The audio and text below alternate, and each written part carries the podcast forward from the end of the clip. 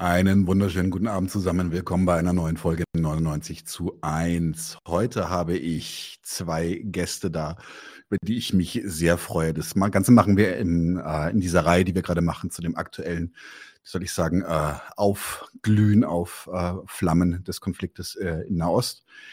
Die erste, den ersten Gast kennt ihr, die war schon ein paar Mal da. Ähm, das ist, jetzt habe ich sie. Sorry, jetzt hat. da ist sie, die Lena. Lena hat äh, Palästina-Wissenschaften studiert, ist Doktorandin dafür an der Uni Exeter und zusammen mit Michael Sapir Co-Host des Podcasts Parallelwelt Palästina, den wir hier ja auch schon gefeatured haben. Schön, dass du da bist. Danke, dass ich da Sehr sein gut. kann. Die zweite Person heute ist äh, Jamila. Jamila hat auch Nahoststudien studiert und ist aktiv in der Palästina-Solidarität und der Rep äh, Antirepressionsarbeit. Grüße dich, Jamila. Hallo, danke, dass ich da sein darf. Sehr, sehr, sehr, sehr gerne. Ähm, jo, ich würde sagen, wir steigen relativ straff ein. Äh, es gibt viel zu besprechen heute. Äh, die Ereignisse überschlagen sich so ein bisschen. Man ist nie auf dem neuesten Stand. Momentan habe ich das Gefühl. Wir haben jetzt am Dienstag die Folge mit äh, Mosche Zuckermann gemacht, wo wir so ein bisschen so eine äh, politische Einsortierung gemacht haben. Ich würde jetzt gerne so ein bisschen ans Eingemachte gehen und einfach äh, auch so vor Ort, die, ähm, wie schaut's vor Ort eigentlich aus, ein bisschen mit euch besprechen. Aber fangen wir mal an. Also am 7. Oktober kam es zu einer groß angelegten Offensive der Hamas. Ähm, Lena das, äh, spricht das viel schöner aus als ich. Ähm, und es ähm, war ein, ziemlicher, ein ziemliches Schockerlebnis anscheinend, äh, auch äh, nicht nur für die israelische Bevölkerung. Es äh, gab äh, einiges, einige hundert Tote. Das Ganze war relativ organisiert. Es war also nicht irgendwie nur, nur äh, so, so ein kurzes Aufglühen. Es muss auch von der Organisation dahinter gewesen sein. Ähm, wie, wie ordnet ihr dieses Ereignis jetzt etwas mehr als eine Woche später für euch ein? Hat sich etwas verändert nach euren, nach den ersten, wie soll ich sagen, Gefühlen oder äh, äh, Erfahrungen, die ihr damit gemacht habt? Oder wie ist der Stand für euch da? Äh, also äh, ich würde jetzt einfach mal für mich sprechen. Also es gibt ja äh, mindestens 1400 äh, bestätigte israelische mhm. Todesopfer. 199 sind in den Gazastreifen verschleppt mhm. worden ähm, darunter sind, und man hat jetzt heute leider auch die Bestätigung erfahren, darunter war eine Frau, die hatte zerebrale Lähmung, ähm, die ist inzwischen auch gestorben, getötet worden. Ähm, also das waren wirklich furchtbare Bilder und ich glaube, was sich verändert hat, ist, dass es, bevor klar war, dass Hamas so unglaublich viele Leute getötet hat, gab es erstmal diese Bilder von dem Gefängnisausbruch, was wir mhm. eben genannt haben. Also der Ausbruch aus äh, dem belagerten Gazastreifen, wo man eben gesehen hat, dass zum Beispiel mit Bulldozern eben die Sicherheitsmauer eingerissen wurde. Und das waren natürlich super emotionale Bilder für viele Leute. Und dann im Laufe des Tages hat man ein bisschen mehr mitbekommen und inzwischen eine Woche später kann man sehr genau festhalten, und das hat auch Human Rights Watch zum Beispiel heute veröffentlicht in einem Report, wie viele Todesopfer es genau gab ähm, was deren Geschichten sind und dass es natürlich auch ganz klar Kriegsverbrechen waren. Also das ist überhaupt nicht in irgendeiner Weise mhm. zu beschönigen. Auch wenn es in der Zwischenzeit, ähm, es gab auch sehr viele Fake News, äh, die da gepflanzt wurden mit diesen geköpften Babys und so weiter. Aber ich finde, das, das, das muss man nochmal einordnen im Sinne von sich vorbereiten auf das, was gerade passiert und diese Sprache annehmen, wo man eh sagen kann, wenn Babys sterben, ist es so oder so schlimm aber dass nochmal so Stories eben gepflanzt wurden, wie zum Beispiel, dass das eben 40 Babys geköpft wurden, das ist halt nochmal eine ganz andere mhm. Liga, die ganz auch dazu dienen sollte, dass das, was jetzt passiert in Gaza, dass man da eben diesen Vorwand hat, um, um eben so viele Massaker anzurichten und diesen Genozid anzurichten, den mhm. wir gerade sehen. Mhm. Jamila, magst du dazu was ergänzen, deine Sichtweise noch? Ja, also ich würde sagen, ich würde mich, glaube ich, so auf die ersten Momente eigentlich mehr oder weniger beschränken wollen. Also ich glaube, an dem Morgen, wo ich die Bilder wahrgenommen habe und ich habe ja auch noch persönlichen Bezug dazu, ähm, war das schon ein Schock für viele und ich glaube für manche Menschen auch erstmal so ein ungläubiges, also dieses, dass dann eine Guerilla-Truppe oder eine militante Truppe mehr oder weniger äh, zu, äh, zu Flu, äh, also übers Meer äh, durch die, durch die äh, Gefängnis, also durch dieses Gefängnisgitter im Prinzip diese Bilder äh, gekommen ist auf allen Wegen und da wirklich so hergefallen ist. Ich glaube, ähm, das hat erstmal sehr gemischte Gefühle, glaube ich, ausgelöst. Also ich glaube, so nach 16 Jahren irgendwie überhaupt jemanden da rauskommen zu sehen. Und gleichzeitig irgendwie sind innerhalb der ersten 20 Minuten über 3000 Bomben auf Israel gefallen und äh, äh, so diese Nachrichten überschlagen sich einfach so. Und ich glaube, ähm, wer äh, Bezug hat oder wer so die letzten Kriege sozusagen verfolgt hat, ist also ist aus meiner Perspektive oder ich kann ja nur für mich sprechen, erst vorsichtig, was die Meldungen anbelangt. Es war erstmal okay, da hat dieses Festival stattgefunden. Was ist um dieses Festival? Man versucht irgendwie erstmal den Halt irgendwie in der Realität zu finden, sage ich mal, und sich da mhm. zu orientieren äh, und einzuordnen. Aber letzten Endes hat, hat Lena alles dazu gesagt. Da gibt es eigentlich nichts schön zu reden. Es ist Terror, es sind Kriegsverbrechen gefallen und ähm, es war, glaube ich, vielen auch einfach bewusst, dass die Antwort sehr, sehr schrecklich sein würde. Und ähm, mhm. ich glaube, ich würde noch eine Sache dazu sagen, die ich noch ergänzen würde, ist, und das haben wir auch im Podcast eben besprochen, parallel bei Palästina, ist, dass es war schockierend. Also die Bilder waren absolut schockierend, die Nachrichten waren schockierend, aber es war nicht mhm. überraschend. Die Tatsache, und das hat auch Gideon Levy sehr mhm. gut beschrieben in seiner Kolumne in Haaretz, der israelische äh, Journalist, wenn man sich das angeschaut hat und wenn man eben die letzten Jahre verfolgt hat, dass das Ganze irgendwann mhm. hochgehen wird, dass man nicht 16 Jahre lang zwei Millionen Menschen belagert in einem offenen Gefängnis halten kann, ja, ohne Grundrechte und gleichzeitig man ein Apartheid-Regime hat in ganz Palästina und völkerrechtlich gesehen eigentlich nichts einhält, dass dann irgendwas Grausames mhm. passieren wird, das ist eigentlich abzusehen das haben so viele Leute haben davor gewarnt. Das war, in dem Sinne war es nicht überraschend, es war schockierend, aber es war mhm. einfach nicht überraschend. Und ich glaube, das ist das, was mich, oder euch wahrscheinlich auch so an dieser medialen Berichterstattung in Deutschland, so, oh mein Gott, was ist denn da passiert? Das ist ja total überraschend. Nein, ist es mhm. nicht. Ihr, wenn ihr mal die Nachrichten folgt habt, wenn ihr eigentlich mal mit Palästinensern und mit Israelis mal geredet habt, dann wüsstet ihr, dass das nicht überraschend war. Und ich glaube, das ist diese deutsche Arroganz, mhm. dass wir denken, oh mein Gott, was ist da plötzlich passiert? Aber die letzten Jahre haben wir uns nicht darum gekümmert, wenn Palästinenser gestorben sind. Und ich glaube, das ist eine Einteilung, glaube ich, die Jamila auch sehr teilt, was wir eben sehen in dieser mhm. Berichterstattung. Aber das noch dazu zu diesem Hamas-Angriff. Mhm. mhm. Das würde ich auch noch ganz kurz ergänzen. Also ich meinte, Gerne. also ich weiß nicht, ob ich jetzt gesagt habe, überraschend. Ich war nicht überrascht per se, dass was passiert. Ich glaube, davor haben viele Aktivisten einfach seit Jahren gewarnt, die sich gemeinsam mit Israelis und Deutschen da oder international auch eingesetzt haben, äh, über dieses Thema aufzuklären, über eine Ost aufzuklären und sich da so drangehangen haben, weil halt äh, sozusagen gewisse Wege und Debatten einfach geführt werden müssen, so unbequem wie sie sind und so unbequem wie sie sicherlich auch für viele Deutsche sind.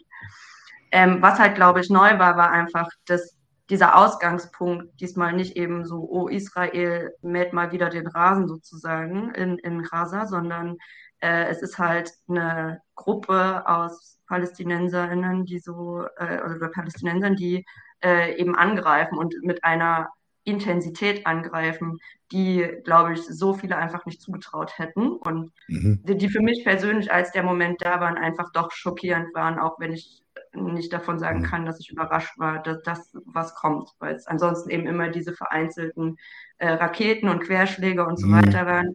Aber es war nie so, äh, dass man, dass, keine Ahnung, und wenn ich mir das jetzt ansehe, muss ich ja davon aus, oder müssen wir ja davon ausgehen, dass das über Monate, wenn nicht Jahre geplant war und gesammelt wurde und ja sicherlich auch Informationen irgendwie dazu, weiß nicht, mindestens vielleicht an Hezbollah oder sonst wen irgendwie gekommen sein müssen. Mhm. Es wird ja auch berichtet, dass äh, der ägyptische äh, Geheimdienst wohl auch davor gewarnt hätte. Mhm. Ähm, aber es, gibt ist ja halt auch ernst genommen worden. Und zugleich mhm. finde ich aber auch so bezeichnend, dass diese Aktion so möglich war, war ja eigentlich, dass so die Militärstützpunkte relativ leergefegt waren, weil alle eben in der Westbank waren um, oder mhm. abgezogen worden sind, um dort eben die Siedler zu schützen, beziehungsweise gegen PalästinenserInnen, die sich dort gegen die Entrechtung und die Vertreibung im Prinzip äh, eingesetzt haben, dort äh, vielfach aktiv waren und dann eben so sehr junge und eher unerfahrene äh, in, in, dann noch zur Bewachung sozusagen da waren. Ja, das, das mhm. wäre mir noch wichtig, das zu ergänzen. Ich glaube, so das Neue ist einfach, äh, dass diesmal eben die Terroristen in Anführungsstrichen wie hier oder die Barbaren sozusagen das erste Mal angegriffen haben. Ähm, mhm. Und zugleich äh, finde ich eben einfach diesen Fokus, der in Deutschland gesetzt wird, maximal falsch. Also man möchte ja fast meinen, äh, dass die Geschichte am 7. Oktober begonnen hätte. Und ähm, vorher hätte es ja. nie irgendwas gegeben. Ja. Ähm, es gibt ja sogar hat, hat man jetzt schon mehrfach gehört, haben auch mit Mosche kurz drüber gesprochen. So, es gibt ja sogar Leute, die behaupten, das sei sehr dienlich für die aktuelle äh, israelische Regierung, weil sie jetzt wieder Stärke zeigen könnte. Es gibt sogar Verschwörungstheorien, die ich aber auch ganz klar als solche ähm, markieren möchte, dass da, dass da also zumindest mal eine, Dul also eine Duldung oder was auch immer äh, dieses Angriffes stattgefunden hat. Ich mag zu sowas immer keinen, keinen Kommentar beziehen. Ich halte das für, ich halte solche Ereignisse für zu groß, um so etwas Simples wie, wie Durchregieren äh, zu triggern. Das, da haben sie schon ganz andere Mittel. Da haben einzelne Attentate schon gereicht, um ähnliche Reaktionen hervorzurufen. Insofern glaube ich nicht. Tatsächlich würde mich aber interessieren, wie habt ihr denn zum Beispiel die, die, die Reaktionen der PalästinenserInnen ähm, vor Ort vielleicht auch, ähm, aber halt auch im Exil beobachtet? Weil wir haben hier ein ganz deutliches Narrativ. Wir haben hier das Narrativ der Leute, die Kekse verteilen und tanzen auf der Straße, als sie die Nachrichten bekommen. Ähm, das, ich kann aus einer ganz subjektiven Perspektive sagen, dass keiner meiner befreundeten und äh, politisch verbandelten palästinensischen GefährtInnen äh, getanzt hat oder Kekse verteilt hat. Wie habt ihr das denn beobachtet? Was, was, was waren denn die Reaktionen darauf? Also, soll ich anfangen wieder? Ähm, also, für mich muss ich ehrlich gesagt in dem Sinne zusammen sagen, die Palästinenser sind kein heterogenes, äh, kein mhm. homogenes Volk, sind ein heterogenes mhm. Volk. Das heißt, äh, natürlich gibt es da verschiedene Reaktionen und ich habe verschiedene Reaktionen mhm. auch gesehen. Also ich habe von, natürlich gibt es auch Palästinenser, die sind apolitisch, die interessieren sich nicht dafür und schauen auch keine Nachrichten und die gibt es genauso wie politisch aktive Palästinenser, wie Palästinenser, die nicht politisch aktiv sind, sondern die Geschichten halt von ihren Eltern hören, von den Familien hören. Von daher sind die Reaktionen natürlich unglaublich mhm. verschieden. Ich habe von den, meinen Freunden, meinen palästinensischen Freunden, war der Ausgangspunkt, der bejubelt wurde, war das Durchbrechen mhm. der Mauer. Das mhm. war der Freudemoment. Sobald dann klar war, dass Leute umgekommen sind, hat das keiner mhm. mehr bejubelt. Und es war eine extrem schwere Situation, das Auseinanderzuhalten, dieser erste Freudetaumel, dass wir endlich ausgebrochen sind aus dem Gazastreifen, der uns gefangen gehalten hat, bis hin zu, shit, wie, wie, wie bringen wir das jetzt überein damit, dass wir die ersten Nachrichten hören von getöteten Zivilisten und wir wissen nicht, was das mhm. Ausmaß mhm. ist und wir wissen nicht, was da noch passiert ist. Ähm, es gibt aber trotzdem, und äh, ich finde, das ist auch total gerechtfertigt zu sagen, die Leute, ähm, das sind auch teilweise große Namen in der Palästina, die entweder Palästinenser sind oder aktiv in der Palästina-Solidaritätsbewegung sind, die das schon eher bejubelt haben oder eher eingeordnet haben im Sinne von antikolonialer Kampf erfordert auch mhm. Opfer. Und das sind Zivilisten und Zivilisten in dem Sinne gibt es nicht in Israel, weil es alles Siedler sind.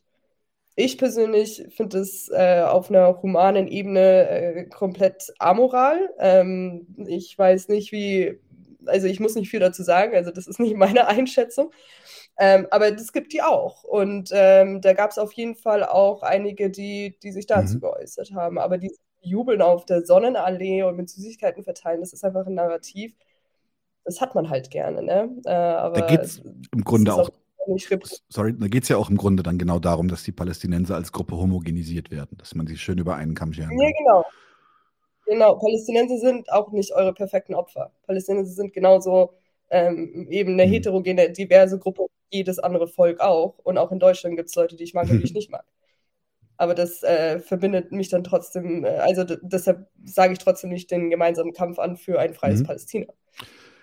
Jamila, magst du ergänzen? Was waren deine Beobachtungen? Äh, also ich würde mich anschließen. Ich glaube, es gab schon viele, die eben, wie ich vorhin schon nannte, eben diesen Moment des Durchbruchs der Mauer oder eben auch dieses, äh, diesen Paraglideflug sozusagen äh, einfach bejubelt haben und eben gezeigt, also das so verstanden haben, okay, jetzt passiert gerade, oder verstanden haben zumindest, jetzt passiert gerade was Großes. Und gerade eben jene mit irgendwie Familien noch in Gaza, die sie seit 16 Jahren irgendwie nicht gesehen haben und so, ähm, gab es durchaus diesen, diesen Freudenmoment. Hm, ich glaube schon, dass es in meinem Umfeld sehr viele eben gibt, die das äh, aus einem antikolonialen Standpunkt tatsächlich sehen, die das auf einer moralischen Ebene schrecklich finden, mhm. aber die eben sagen, ähm, es gibt keine andere Möglichkeit und dafür müssen Opfer gebracht werden. Mhm.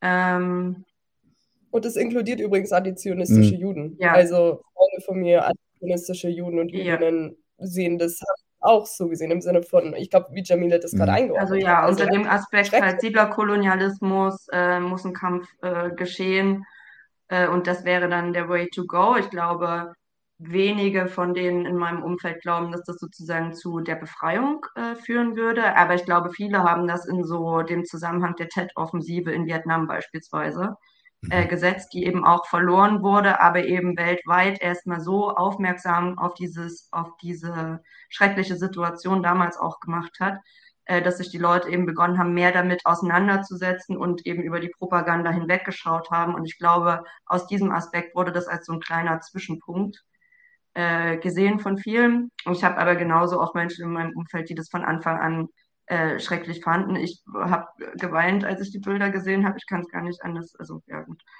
Ähm, es ist, ich glaube, nicht so einfach, äh, da sozusagen mehrere Wahrheiten nebeneinander immer zu halten. Und ich glaube, es ist halt trotzdem wichtig, diese Wahrheiten parallel zueinander zu halten. Und das ist für mich eben ganz klar. Da sind Zivilisten gestorben, da sind Kriegsverbrechen begangen worden. Und trotzdem ist dadurch eben jetzt umso mehr dieser Moment, wo wir aktiv sein müssen und eben hoffentlich endlich in den Diskurs kommen können, um eben zu zeigen, dass es so zahlreiche Wege gab äh, in der Palästina-Solidarität vor Ort wie im Ausland, die eben vielfach unterbunden worden sind und wo jetzt eben im Prinzip hier meiner, also meiner Einschätzung nach, wie äh, in Palästina, Israel eben explodieren sozusagen. Mhm. Und ich glaube, das ist jetzt eben der Kampf, den wir uns irgendwie annehmen müssen. Mhm. Mhm. Da werden wir später, glaube ich, nochmal im Detail drüber reden, ähm, was auch was das jetzt für, für weitere Palästina-Solidarität bedeuten wird, weil die Repression wird hochgefahren. Heute habe ich Twitter, äh, auf Twitter gelesen, ähm, dass äh, die, die Bildungssenatorin gesagt hat, dass zum Beispiel das, äh, die Kofia nicht mehr getragen werden darf an deutschen Schulen. Ähm, also es werden, werden eine Mischung aus Symbolpolitik und tatsächlich harter Repression. Aber da lassen wir später nochmal drüber reden. Was mich noch interessiert, und diese Frage ist so ein bisschen von der Realität in den Hintern gebissen worden, so sehr es mich ärgert, ist, es wird immer in dem Moment, wo etwas in Israel-Palästina passiert, wo irgendwie der Konflikt wieder heißer wird, wird automatisch das Augenmerk entweder halt die, die sich freunden ähm, Orientalen, möchte ich jetzt mal frech formulieren, ähm, und dann aber auf der anderen Seite auch eben unsere jüdischen MitbürgerInnen, die darunter furchtbar zu leiden haben, weil der Antisemitismus wieder hochkocht. Ähm, tatsächlich ist mittlerweile, äh, es gab einen Brandanschlag auf eine Synagoge in Berlin, den, den ich auch extrem exorbitant widerlich finde, weil der halt tatsächlich auch nichts, nichts zur Sache beiträgt, äh, in irgendeiner Form. Das ist blinder Antisemitismus. Ähm, äh, mir geht es nur tatsächlich darum, so wie, wie verknüpft sind diese Ereignisse eigentlich eurer Erfahrung nach wirklich? Ist es wirklich so, dass, dass wenn da unten irgendwie the shit hits the fan und dann gibt es hier ähm, für, für jüdische Mitbürger auch gleich noch äh, größere Probleme, der Antisemitismus wird, noch, wird, wird genauso heißer wie der Konflikt da unten. Ist das tatsächlich ein für euch nachvollziehbarer Zusammenhang? Ja, da gibt es auf jeden Fall eine Korrelation. Ähm, und ich glaube, das ist ja eben genau das, was, was wir halt eben angeprangert haben. So ist, Israel ist kein sicherer mhm. Hafen für Juden. Und äh, unter diesen Umständen wird es auch nicht sein, wenn du ein Apartheid-System hast und Leute unterdrückst. Und dass gleichzeitig natürlich Leute das dann in Verbindung bringen und denken, sie müssen jetzt äh, Juden hier anfeinden oder Molotow-Cocktails auf Synagogen werfen. Ich meine, das ist doch nicht zu rechtfertigen, aber ja, es gibt eine Korrelation mhm. zwischen den beiden Aspekten, auf jeden Fall dass der Antisemitismus in Deutschland ähm, aber vor allem von rechts mhm. kommt.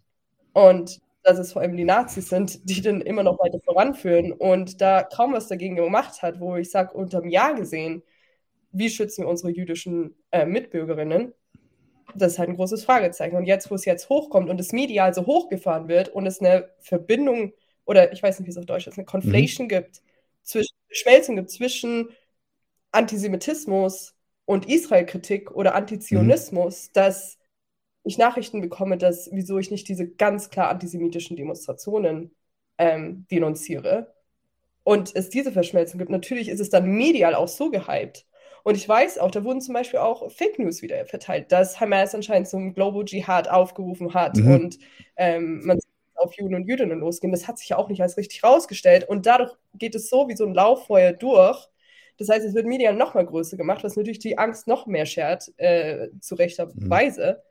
Ähm, und ich glaube, das ist auf jeden Fall eine Einordnung, wo ähm, der Antisemitismus größer wird, aber auch die mediale Angst sich wie ein Lauffeuer verbreitet, mhm. teilweise eben nicht gerechtfertigt. Mhm. Mhm. Also ich würde dazu auch gerne was sagen. Ich glaube auf jeden Fall, äh, dass es da Korrelationen gibt. Ich kann zum jetzigen Zeitpunkt, weil ich ähm, nicht gelesen habe, sozusagen, ob sie da jetzt jemanden gefasst haben oder nicht, nicht sagen, ob das jetzt äh, sozusagen von palästinensischer Seite, arabischer oder muslimischer Seite, wo das herkam. Aber ich glaube schon, dass das eben der Nährboden ist, wo es zu verstärkten antisemitischen Übergriffen kommt. Es gibt nichts zu leugnen. Ich habe damit überhaupt gar kein Problem, das scharf zu verurteilen auch. Ähm, ich glaube, wenn wir aber auch über den steigenden Antisemitismus reden, müssen wir auch gleichzeitig über den steigenden Rassismus reden, der in diesen Diskursen gefahren wird. Und wir mhm. müssen auch darüber reden, äh, wie eben zunehmend ein Klima der Angst auch verbreitet werden soll. Also das ist ja in Israel im Prinzip so und ich glaube, das nützt natürlich auch in Deutschland jetzt gerade massiv in der aktuellen Debatte äh, nochmal zu spalten zwischen arabischen Menschen, jüdischen Menschen. Ähm, und davor möchte ich halt gerne warnen, aber dass es da auf jeden Fall Korrelationen gibt, das, da gibt es gar nichts abzustreiten, da gibt es auch nichts schön zu reden. Mhm. Auf der anderen Seite, wovon ich nichts höre, das ist, äh, wie gesagt, also ich möchte jetzt auch nicht äh, irgendwie kleinreden, dass Antisemitismus in Deutschland ein Problem ist. Äh, nur wovon ich nichts höre, ist, ist, gibt es dann halt auch eigentlich in, im Zuge solcher Ereignisse auch eine, ein Ansteigen von anti-arabischer, anti-muslimischer, anti-palästinensischer Gewalt. Ja, auf jeden Fall. Also ich meine, ich, ich weiß überhaupt nicht, wo ich anfangen soll. Wir haben Zeit. Ähm, vielleicht hast du da einen besseren Einstieg, aber diese, diese, also ich meine, was allein in den Zeitungen geschrieben wird, dass ähm, wie PalästinenserInnen, Araberinnen, Muslime bezeichnet mhm. werden, ist so unglaublich rassistisch und es wird nicht hinterfragt. Die täglichen Angriffe steigen und es wird irgendwie kaum hinterfragt, es wird irgendwie so als gegeben hergenommen. Ähm, die Polizeigewalt auf den Anti-Palästina-Demonstrationen ist ja auch sehr rassistisch. Ja, das, äh, das ist ja ganz klar zu benennen. Ähm, das, ähm, und ich glaube, Hiba Jamal in, in Deutschland, die schreibt zwar auf Englisch, aber sie ist eine äh, Palästinenserin, die in Deutschland wohnt, äh, Journalistin, die hat da sehr gut drüber geschrieben, über die Anti-Palästinenser-Repression mhm. und was das heißt im Sinne von Rassismus gegenüber Palästinenserinnen. Aber in den Augen, und da haben eben die deutschen Medien sehr mitgeholfen, in den Augen von dem Mainstream deutschen mhm. Medium, diese leben ja auch lebensunwerter. Mhm. Und ich meine, das haben wir mit der Ermordung des kleinen Jungen in den oh, USA. Ja. Fucking hell. Wo, ja, wo eben der, der, ich glaube, es war der Vermieter, der eigentlich mit der Familie befreundet war, durch ganz klar, und das ist erwiesen, durch Radio und so weiter, durch konservative Talkshows so radikalisiert wurde, dass er ins Zimmer reingegangen ist von dieser Wohnung. Der kleine Junge ist auf den zugelaufen, weil er dachte, das ist ein freudige, freudiger Besuch. Und der hat 26 Mal mit einem Messer auf den eingestochen. Und das sind die mhm. Resultate mhm. von antimuslimischen, antipalästinensischen, antiarabischen Rassismus. Und den benennen wir hier mhm. sehr wenig. Also ich muss das auf jeden Fall auch bestätigen. Also wir haben ja einmal auch den Fall des Berliner Schülers, der eben die Palästina-Fahne hochhielt und dann äh, prompt von seinem Lehrer sich eine gefangen hatte und dann suspendiert wurde, weil er ihn getreten hat, zum Beispiel. Ähm, wir haben gerade einfach die Verteufelung von der Kafir, äh, die erstmal eigentlich ein Symbol ist, die im arabischen Raum insgesamt weit verbreitet ist. Ich kann die mittlerweile gar nicht mehr auf der Straße tragen, um die, ohne angefeindet zu werden. Mir ist das auch selber schon passiert und ich komme halt eigentlich eher aus einer Ecke, wo tendenziell eher linke Menschen leben. Äh, wir sehen das in den Medien mit der Rhetorik von Barbaren, die hier leben, äh, mit absoluter entmenschlichender Rhetorik, sei es jetzt aus Israel, wo es auch, sage ich mal, im deutschen Fernsehen überhaupt gar keine, gar keine Widerrede gibt oder gar keine kritische Einordnung. Ähm, diese Entmenschlichung geht dann eben so mit äh, menschlichen Tieren etc. Und das ist halt irgendwie, wird so äh, eiskalt halt äh, so unkommentiert äh, benannt. Ich bin auf jeden Fall in Berlin auch von einem Polizisten als Terrorbrut zum Beispiel beschimpft worden. Das fand ich auch sehr cool. Aber Terrorbrot? Ja. Terrorbrut. Brut, okay. okay. Ja. Bei Terrorbrot, das wäre halt irgendwie hätte dann noch. noch man, aber Terrorbrot nee, ist auch krass. Nee, nee. Ja, ähm, echt Wahnsinn. Und ich kenne auf jeden krass. Fall ich kenne auf jeden Fall so, also ja, und die Polizeigewalt, da kommen wir ja sicherlich, ja. also oder den Umgang mit der Repression. Ähm, und ja, genau, ich, ich glaube, ich würde selbst für mich schon einfach sagen, und das ist eben eigentlich was, das ich persönlich für mich ablehne mittlerweile, ähm, dieses instinktive, man sagt sozusagen, welche Wurzeln man hat und man wird instinktiv zu Terrorismus befragt. So, das ist halt, das, also ich weiß nicht, das erleben so meine, meine weißen Freunde, sag ich mal, äh, äh, so nicht, dass sie dann eben erstmal, also auch deutsche äh, Freunde sozusagen, werden jetzt auch nicht erstmal instinktiv mit, weiß ich nicht, AfD oder Nazis oder so, gut im Ausland vielleicht, aber halt so assoziiert. Und es kommt aber irgendwie, es kommt halt so, dass man erstmal Stellung beziehen muss. So, man muss halt erstmal gefasst sein und eine Meinung dazu haben und das erstmal äh, komplett verdammen, auch wenn man irgendwie tendenziell vielleicht irgendwie gar keine Ahnung so richtig hat, nicht so informiert ist, gerade auch erstmal auf Selbstschutz ist. Also ich finde das auch, muss ich sagen, das war auch der Moment, wo ich mich von Twitter beispielsweise verabschiedet habe, äh, fand es total krass, wie in den ersten Tagen sozusagen direkt irgendwie gefordert worden ist von palästinensischen Gruppen, von, von äh, jüdischen Gruppen zum Beispiel halt gleich äh, die krassen Statements abzugeben. So, wir standen alle unter Schock, wir sind alle unter Schock. Ich glaube, also ich spreche, glaube ich, für alle, die aktiv sind, dass wir einfach nur fertig sind gerade und unser Bestes geben. Ähm, ja, aber die, die, dieser Umgang, das gerade ist auf jeden Fall sehr beängstigend. Und das äh, hattest dir ja auch, Daniel, ja schon gesagt, dass das so mhm. 9-11-Vibes einfach hat, was mhm. so den, äh, die Ressentiments gegen Muslime und muslimisch gelesene Menschen einfach äh, vor sich bringt. Lass uns das dann gleich mal vorziehen und vertiefen. Wenn du, wenn du, du hast es ja wirklich einfach im privaten Gespräch mit mir gesagt, hast gesagt, das ist, das ist der, der 11. September, nochmal von vorne. Ähm, was meinst du damit? Also was, also was sind die Parallelen zu den Ereignissen vom 11. September für dich hier jetzt mit dem 7. Oktober? Hm, die Reaktion. Ich glaube, äh, im Mainstream sozusagen, wie auch in der politischen Linken, finde ich die Reaktion sehr äh, offensichtlich. Also wir haben ja den US-Außenminister Blinken zum Beispiel, der sagt, dass es Israels, äh, also Israels 9-11 10 times. Und das habe ich eher so verstanden wie okay, die USA haben nach 9-11 damals ja den kompletten Nahen Osten mehr oder weniger zerlegt oder versucht zu zerlegen mit Irakkrieg, Afghanistan etc. Ich glaube, das war schon eher so ein Freifahrtschein für Israel, egal, also zu Verbrechen als Antwort, was passieren wird, ja. ähm, weil, wie, sie, wie es ihnen beliebt. Und von deutscher Seite war das tatsächlich eher so Horror, Schock natürlich und zugleich äh, Jubel von so linken antiimperialistischen Gruppen, die sich dann irgendwie gewähnt haben, jetzt äh, sozusagen äh, ist der Freiheitskampf da und äh, da findet ja auch eine Fetischisierung sozusagen statt ne, von mhm. den Palästinensern als sozialistisches Volk, so nach dem Motto, ja ähm, aber, aber vor allem halt eben, was Rassismuserfahrung prompt anbelangt, dass man eben prompt einfach zu so einem homogenen zu einer homogenen Masse wird. So, mhm. die homogene Masse nennen wir jetzt einfach Palästinenser, Araber, wie auch immer, mhm. ist gleich Terrorist, ist gleich Islamist, ist gleich das. Und da ist es vollkommen egal, ob man vollkommen säkulär ist oder so, so bist oder christlich beispielsweise. Mhm. Äh, es gibt ja auch christliche PalästinenserInnen, das wird ja auch zum Beispiel gerne vergessen. Ähm, ja, und das waren für mich so, so Ähnlichkeiten, einfach im Gefühl auch von der Gespaltenheit so ein bisschen und gleichzeitig also von der Gespaltenheit innerhalb der Linken zumindest. Äh, und trotzdem ist man sich so politisch von den Parteien, so von links bis rechts, so komplett einig, wo man steht. Mhm. Gibt es halt gar keine Frage. Also ich meine, so, äh, es gab ja auch diesen Bundestagsbeschluss von so die Linke bis AfD hin im Prinzip. Ähm, im, im Nachgang mit dem Verbot. Gleich eine Frage zu, die würde ich gerne kurz einwerfen, weil das eine, eine gar nicht unspannende Frage ist. Wir haben, machen demnächst noch eine Folge zur AfD, insofern. Äh, ähm, aber die AfD präsentiert sich Israel solidarisch. Stimmt, das tut sie und zwar so sehr, dass die, die Arschwarzen von der Bahamas die AfD inzwischen auch die beste Partei finden. Das haben sie literally so gesagt. Äh, wie heißt er? Der Wertmüller? Spack.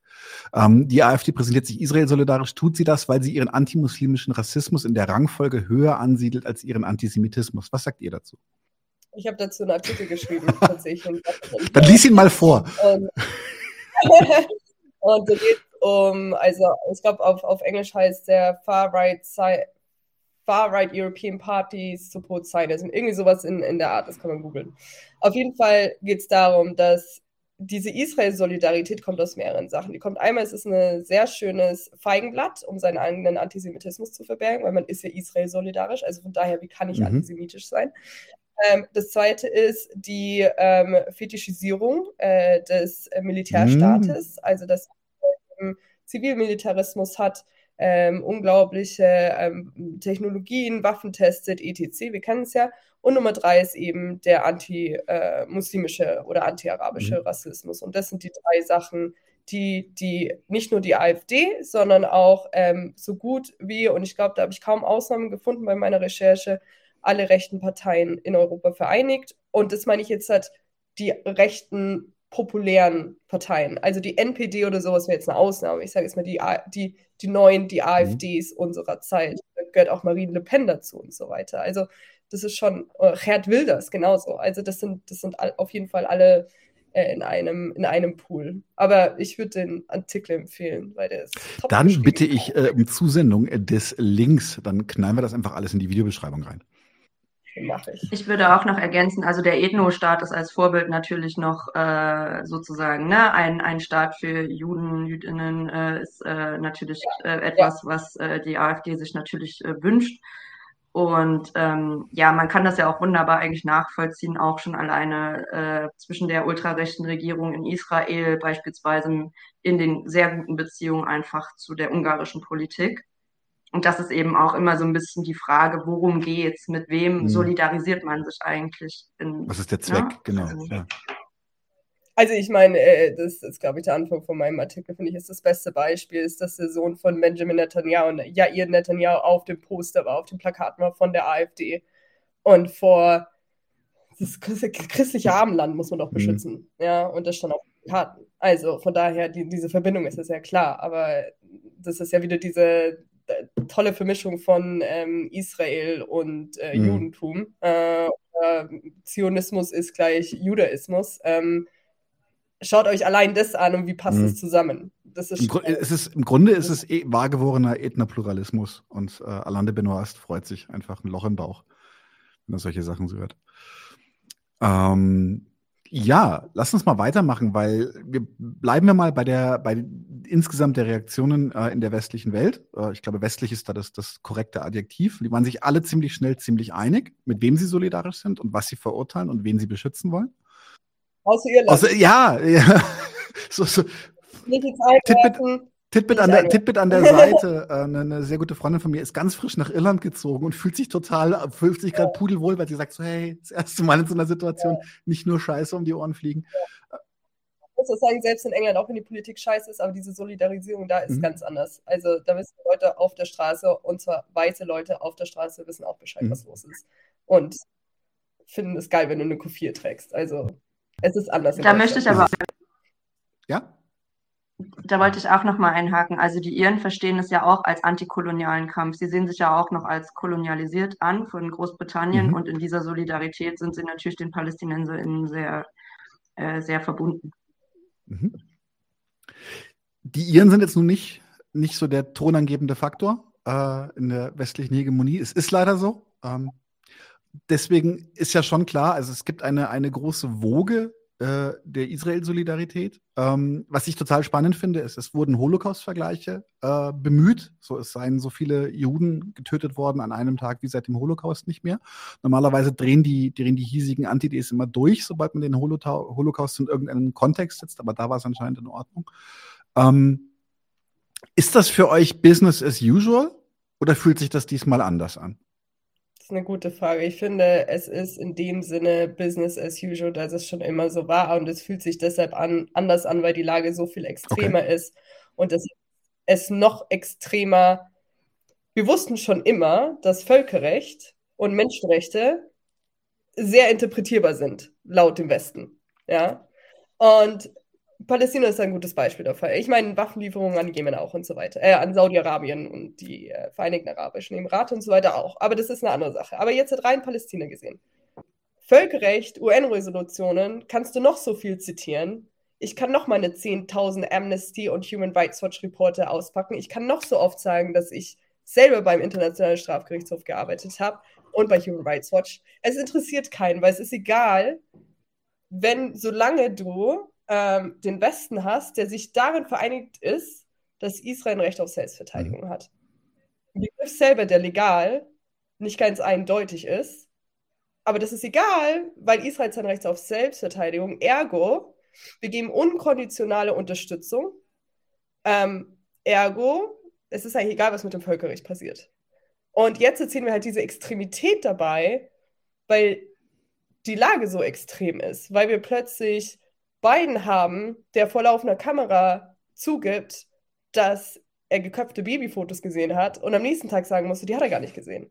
Oder weil wir Keir Starmer haben in England, der sagt, dass es, der selber ähm, legaler Experte ist, juristischer Experte ist, weil er Chief Prosecutor war in England und selbst gesagt hat, ja, natürlich ist es rechtens, wenn man den Leuten Wasser und Essen und Elektrizität wegnimmt. Das hat Israel als Recht auf Selbstverteidigung. Und ich glaube, das ist das, dass es jetzt ein Breaking Point ist, und ich glaube, den realisieren viele nicht, wo so viel angestaute Wut es gibt gegen den Westen und auch gegen Regierungen, die sich zum Beispiel jetzt im arabischen Raum, die sich mit dem Westen vereinigt haben und ihre eigenen Leute unterdrückt haben. Und es die jetzt gibt, weil wir jetzt halt wirklich schwarz auf weiß noch mehr sind in so einem globalen Rahmen sehen, dass Menschenrechte nicht gelten, dass es wie so ein Buffet ist, von dem du dir picken kannst, wann du die jetzt anwenden willst oder nicht.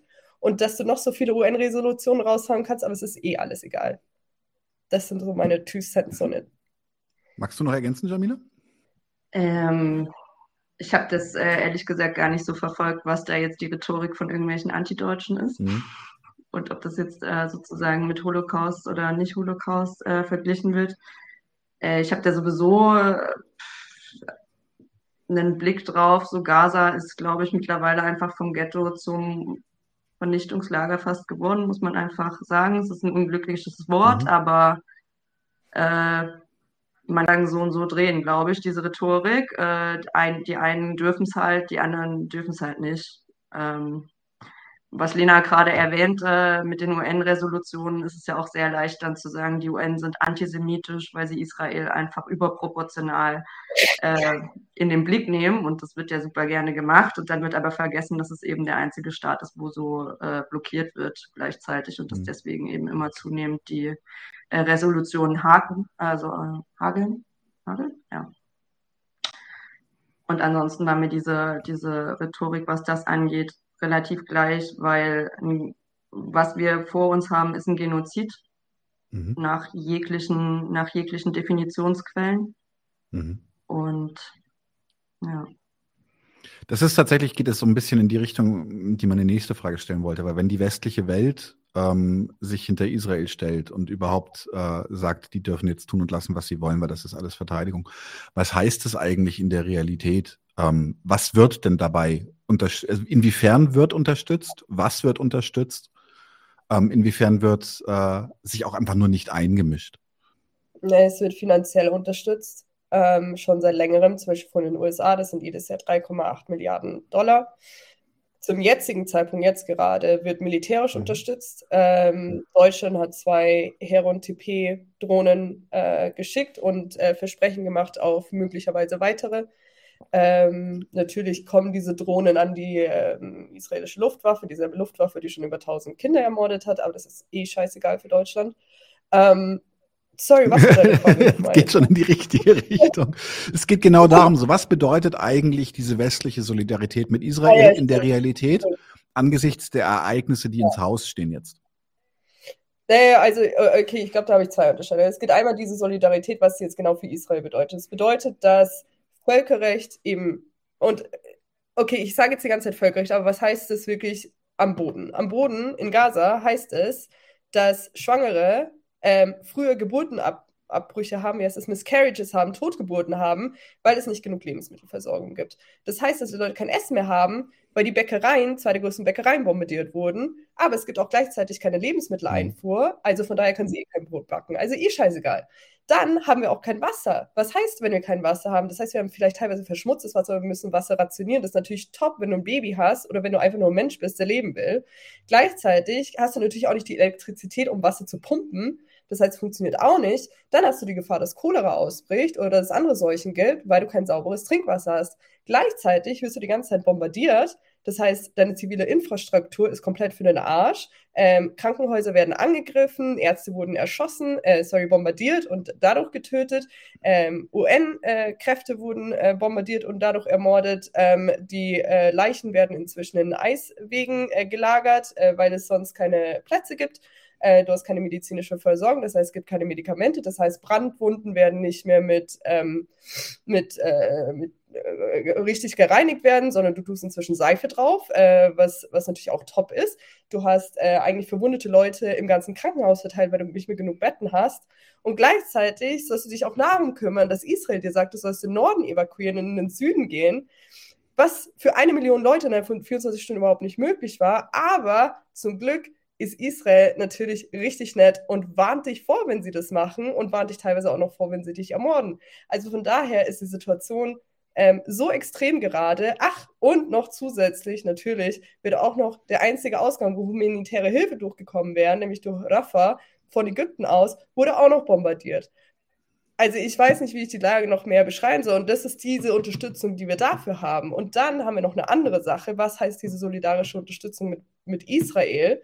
Nicht nur im Sinne von ständig wachsenden Statistiken, die ich immer wieder abändern muss, weil schon wieder mehr Leute gestorben sind und schon wieder mehr Leute verstümmelt und verletzt wurden. Nee, dann haben wir nämlich auch noch die ganzen arabischen Staaten, die so langsam merken, oh shit, wir haben übel viele Proteste auf den Straßen. Wir haben Saudi-Arabien, die super kritisch sind gegenüber Israel und kurz und wo der Deal komplett mhm. geplatzt ist.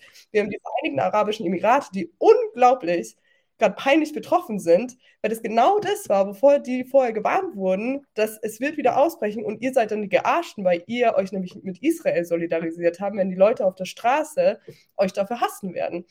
Und ich glaube, das sind so diese ganzen Sachen, wo wir, glaube ich, gar nicht checken, was diese unkonditionelle Solidarisierung ähm, mit, ich glaube, das gibt es gar nicht auf deutsches Wort, oder? Unconditional, unkonditionell, halt un, ihr wisst, was Bedingungslos. ich meine. Also unconditional bedingungslose ähm, ähm, Solidarität, was sie eigentlich heißt. Das heißt, dass wir den globalen Süden jetzt haben.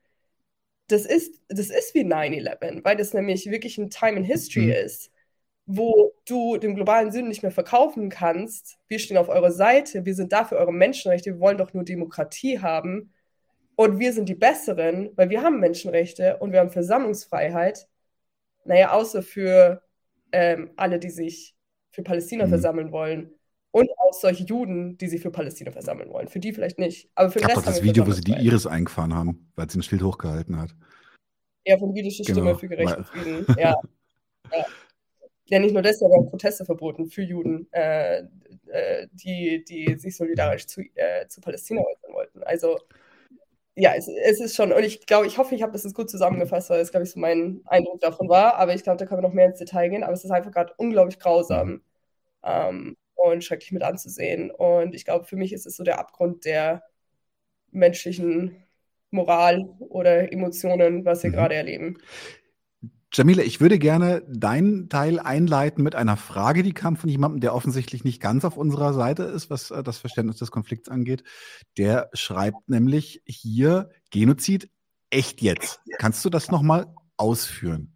Warum ist das für dich ein Genozid? Ich möchte da vor allem eigentlich nur auf einen Artikel verweisen, der von einem sehr guten Forscher ist, weil ich eigentlich gerade wenig Ambitionen habe, auf solche Fragen noch zu antworten tatsächlich. Ich kann es machen. Also du kannst es gerne machen, aber es gibt ja auch einfach diesen guten Artikel. Von Rastegal. Ja. Also in Jewish Currents ähm, wurde, ich meine, ist, jetzt kann man argumentieren, es ist nur ein Forscher, ja. Der israelische Holocaust- und Genozidforscher ähm, Rastegal hat in Jewish Currents ähm, einen sehr guten Artikel äh, äh, hochgeladen, der heißt, ähm, so grob übersetzt, das ist wie ein Buch, Fallbuchbeispiel vom Genozid. Und wieso redet niemand drüber? Gleichzeitig haben wir 800, ähm, 800 Genozid- äh, Völkerrechtsforschende äh, und Konfliktforscher, mhm. die zusammen einen Brief unterschrieben haben, dass das, was in Gaza gerade passiert, ein möglicher Fall von mhm. Genozid ist. Gleichzeitig haben wir Veröffentlichungen im Guardian äh, von antizionistischen Juden und Jüdinnen, die auch sagen, dass das, was da passiert, gerade eben auf einen Genozid äh, zuläuft. Und dann haben wir gleichzeitig natürlich äh, die Palästinenserinnen und Palästinenser, die ins Mikro schreien, in die Videokamera schreien, im Krankenhaus operieren und sagen, das hier ist ein mhm. Genozid. Ihr habt keine Ahnung, was mhm. hier los ist. Und Genozid, da gibt es die äh, Genozidkonvention äh, von 1948, äh, die heißt anders auf Deutsch, das weiß ich gerade nicht, aber Genocide Convention von 1948 und die betitelt halt eben ganz klar, was genau heißt Genozid. Ähm, und äh, das ist eben die vorsätzliche Auslöschung eines bestimmten Volkes, einer mhm. Ethnie. Ähm, und da gibt es halt verschiedene Bedingungen, die erfüllt werden müssen. Rassegal hat in seinem Artikel argumentiert, dass drei diese Bedingungen auf jeden Fall schon erfüllt sind. Und es müssen gar nicht alle erfüllt sein, damit man von mhm. Genozid sprechen kann. Wir haben eben die Rhetorik, ich glaube, damit kann man gut anfangen, die Rhetorik der Dehumanisierung der Palästinenserinnen, dann die genozidalen ähm, was heißt Policies, also Genocide Policies der letzten Jahre und Jahrzehnte der israelischen, verschiedenen israelischen Regierungen. Und das hat vor Netanyahu angefangen, hat aber mit Netanyahu weitergemacht und wurde verstärkt. Und dann eben die Ausführung dessen. Und was es heißt, Genozid kann man auch auf kleinen Ebenen sehen. Und es wurde eben schon früher kritisiert, ist zum Beispiel, dass Israel halt das eben sehr klein halten will, die palästinensische Demografie klein halten will. Das heißt, es gibt eben ge gewisse Gesetze, wie das äh, Familienzusammenführungsgesetz, dass es unterbindet, dass palästinensische Familien zusammengeführt werden, dass sie nicht äh, neu, äh, naturalized werden vom israelischen Staat. Und ähm, dann gibt es natürlich eben das, das Verbot des Rückkehrrechts der Palästinenserinnen. Wieso? Weil du das eben nicht haben willst. Du willst kein palästinensisches Volk da haben. Und das ist essentieller Teil des Siedlerkolonialismus. Und Genocide, also Genozid, ist eigentlich die letzte Stufe. Das ist das Extremste, was Siedlerkolonialismus aus, äh, auslösen kann. Dazu müsste es nicht kommen. Es gibt auch andere äh, Wege. Aber allein die, der Diskurs darum, dass die Palästinenser vielleicht nach Ägypten kommen könnten, ist auch Teil eines Genozids, weil wir genau wissen, die werden da nie wieder reingelassen. Das heißt, Gaza wird so zubombardiert und die werden, das Leben wird dort so lebensunwert gemacht, dass man irgendwann sagen kann, oh man, jetzt geben wir humanitäre Hilfe und lassen sie doch nach Ägypten rein, weil wenigstens leben sie da in Zeltstätten. Und es wurde genauso gesagt von, äh, ach, jetzt fällt mir wahrscheinlich der Name nicht an, Danny Dayan. Ähm, es wurde genauso gesagt, die sollen in Zeltstätten da leben. Und das ist eben eine Art von Population mhm. Transfer. Und das ist auch ein Teil von Genozid oder von ethnischer mhm. Säuberung. Äh, und äh, das ist eben schon 1948 passiert. Das heißt, dieses Wort Genozid nimmt man nicht leicht in den Mund, aber man kann es eben sehr gut nachverfolgen, was da eigentlich alles passiert ist. Und Genocide Policies, die Israel implementiert hat, dazu gibt es schon Artikel von vor Jahren, zum Beispiel in Mondoweiss, in Haaretz mhm. und so weiter, wo man das sehr gut nachvollziehen kann, was eigentlich die Vorläufer waren. Das ist, hat nicht mit Gaza jetzt mhm. angefangen. Das gibt schon viele. Mhm. Mhm. Ja, ich möchte ergänzen, aber auch speziell auf Gaza. Du kannst nicht 1,1. Sorry, erzähl. Äh, du kannst ja nicht 1,1 ja. Millionen Menschen dann in den Süden schicken, äh, davon aus, also dann sozusagen sagen, welche Straße sie nehmen sollen, diese Straße dann bombardieren, wo dann die Menschen eben sterben, diese Krankenhäuser, in denen Geflüchtete umkommen, bombardierst, willkürlich Orte bombardierst, von denen du dann im Nachgang behauptest, Hamas würde das als menschliche Schilde äh, mhm. oder als Lager benutzen. Ähm, niemand hinterfragt, äh, wenn, wenn Hamas beispielsweise oder irgendwelche äh, Flieger nach Tel Aviv fliegen, sagt, redet niemand davon, dass inmitten in Tel Aviv die IDF-Hauptstation äh, ist zum Beispiel. Und da wird dann auch nicht von menschlichen Schutzschildern gesprochen. Ich weigere mich einfach, gewisse Basics, muss ich ganz ehrlich sagen, mittlerweile ähm, noch zu erklären, weil ich glaube schon alleine die genozidale Rhetorik auch der äh, israelischen Regierung ist äh, schrecklich. Und dann möchte ich mit dem Knesset, äh, mit einem Knesset-Angeordneten beispielsweise, ich habe mir mal gerade ein paar Zitate rausgesucht. Mhm. Mein Ziel ist die Vernichtung der Hamas. Es gibt einen simplen Test dafür, mit Hilfe Gottes, wenn ein jüdisches Kind alleine durch Gaza laufen kann, wenn es Gaza noch geben wird. Oder Generalmajor der israelischen Armee. Tiermenschen werden entsprechend behandelt. Ihr wolltet die Hölle und ihr kriegt die Hölle. Ich möchte der Welt sagen, was man in Israel über mich längst weiß. Gaza ist mir egal. Gaza ist mir im wahrsten Sinne des Wortes egal. Sie können alle ins Meer schwimmen gehen. Ich glaube, davon gibt es viele Beispiele und ich mhm. denke, äh, wenn wir nicht von, äh, von, von palästinensischen Menschen sprechen würden, würden bei allen die Alarmglocken klingeln und ich möchte einfach in dem Zusammenhang das äh, auch verstanden wissen. Also es gibt daran nichts mhm. schön zu reden. Und wenn wir darüber reden, äh, was die westliche Welt verantwortet, dann ist das nicht erst seit der jetzigen Solidarität mit Israel so, sondern seit über 75 Jahren. Mhm. Angefangen damit, Aber dass die Idee Israel ja aus Großbritannien und Deutschland forciert worden ist. Und das ist die Verantwortung. Ähm, ich würde aber noch was dazu sagen, weil du gesagt hast, du hast keine Lust mehr darüber zu reden, was ich total verstehe ähm, oder so Sachen zu erklären. Ich glaube, wenn jemand ernsthaft fragt, dann bin ich immer bereit, das zu erklären, mhm. einfach weil wir in Deutschland so eine unglaublich schlimme Berichterstattung haben, dass ich teilweise Leuten erklären muss, dass es gerade kein Wasser in Gaza gibt. Und es sind keine Leute, die, die, äh, die pro Israel sind oder die mich da kritisieren wollen, sondern die wissen das ehrlich nicht. Und es ist nicht teilweise, weil sie nicht versuchen, die Nachrichten zu lesen, aber es steht halt einfach nicht in den deutschen Nachrichten. Das heißt, du brauchst Englisch du musst wissen, in welchen, äh, in welchen Räumen du gehst. Auf die sozialen Medien musst du genau die Sachen anklicken, ähm, um, zu, um diese Informationen zu bekommen. Das heißt, das wird dir nicht einfach vorgesetzt, wenn du in deinem Zug sitzt und da kommt wieder äh, die Nachrichten rein ähm, über was gerade in Israel passiert.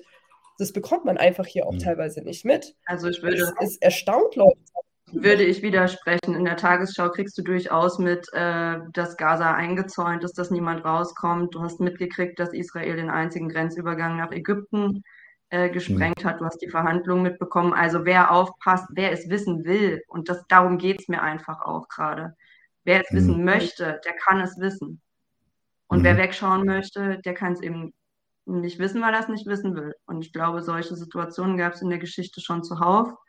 Und ähm, ich finde es wichtig, dass es Menschen gibt, die das erklären. Ich spreche das an, aber ich werde sozusagen nicht anfangen, warum äh, zu erklären, warum ich gewisse Begriffe verwende, sondern einfach Literatur dazu anbieten, weil ich genau die Erfahrung gemacht habe, dass mir sowieso die Kompetenz dazu abgesprochen wird, um mhm. mir zu glauben. Mhm. Mhm. Ja. Mhm. Okay, das war jetzt schön durch eine Publikumsfrage ausgelöst. Ähm, Lass doch mal weitergehen mit unseren Fragen, die wir haben, weil äh, das geht jetzt, geht jetzt in eine ziemlich ähnliche Richtung. Wir haben jetzt selber schon zwei Kommentare dazu gesprochen, die äh, ein Genosse von uns verfasst hat zu diesem Thema menschliche Tiere. Denn wenn eine Sache recht erwartbar war, dann war es die Brutalität, mit der die israelische Regierung ihren Machtanspruch, ihren äh, Herrschaftsanspruch durch umsetzen und äh, zur Schau stellen wird. Ähm, wir haben jetzt gerade schon so ein bisschen darüber gesprochen, auch ausgelöst dadurch, dass eben jemand fragt, so, wie kannst du nur Genozid sagen, sinngemäß? Ähm, ja. So, wie sind denn, wie sind denn von euch ähm, die bemerkten Reaktionen jetzt auf diese, ja, auf dieses krasse Anziehen der Gewaltspirale an der Stelle? In Deutschland? Oder? Können wir auch Deutschland, aber sagt mal generell, also was, was beobachtet ihr international? Wie ist es, wie, wie verhält sich, wie verhält sich zum Beispiel die Linke zu diesem Konflikt gerade?